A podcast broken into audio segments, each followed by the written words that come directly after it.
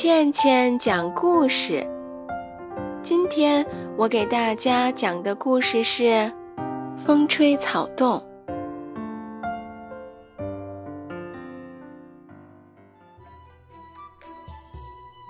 春秋时代，楚平王是个很迷恋女人的君王，后来还霸占了自己的儿媳妇。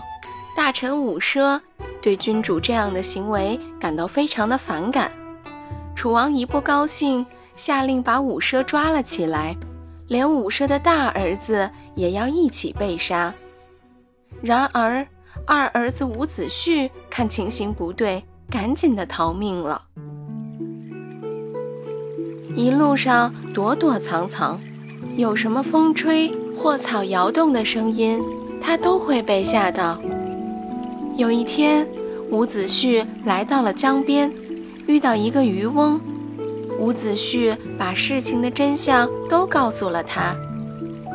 后来，渔翁上岸帮他找吃的，伍子胥怕他去告密，就躲在岸上的芦苇丛里。等到渔翁一回来，发现他不在，就要他不用担心，快点出来，让他吃一顿丰盛的晚餐。当伍子胥要走之前，还叮咛渔翁千万不要跟别人说起见过他的事情。渔翁见伍子胥怀疑自己，为了不让他担心，竟然投江而死。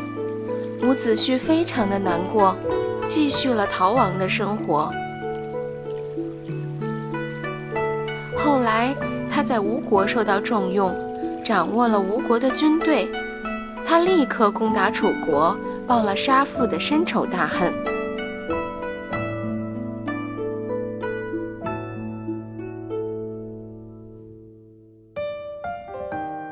那么故事就讲到这里啦，有喜欢的小朋友记得多多点赞、转发、留言哦，这对我们的创作来说真的很重要。好啦，我们下期再见。